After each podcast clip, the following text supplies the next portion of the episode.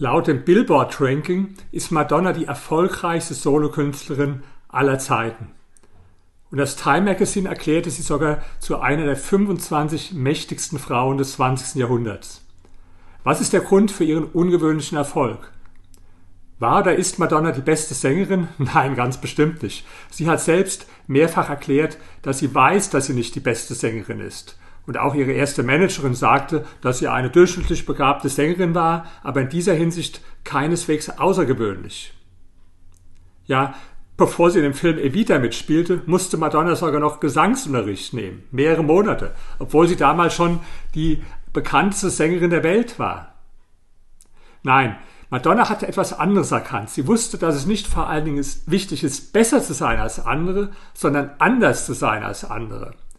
Schon in der Schule war sie eine Nonkonformistin, die sich anders kleidete, die Haare anders hatte als ihre Mitschülerinnen und die immer eine rebellische Natur hatte. Und das setzte sich später fort auf der Bühne, wo sie immer wieder provozierte und damit Kontroversen anregte.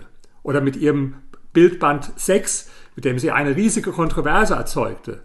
Aber dann war sie auch so klug zu sehen, dass wenn sie es überzogen hatte mit der Provokation, dass sie wieder ein Stück zurückgehen musste oder anders gesagt vielleicht ein Stück auf das Massenpublikum, auf den Mainstream zugehen musste. Also diese dosierte Provokation war ein ganz wichtiges Element bei Madonna.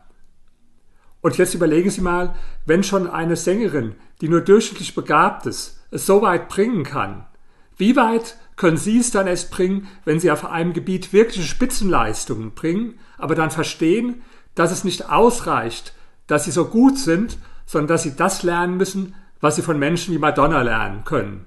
Nämlich wie wichtig es ist, aus sich selbst eine Marke zu machen, wie wichtig es ist, anders zu sein und dass Sie auch den Mut haben müssen, Ihren eigenen Weg zu gehen, dabei zu provozieren und dabei Gegenreaktionen nicht nur in Kauf zu nehmen, sondern sogar zu begrüßen.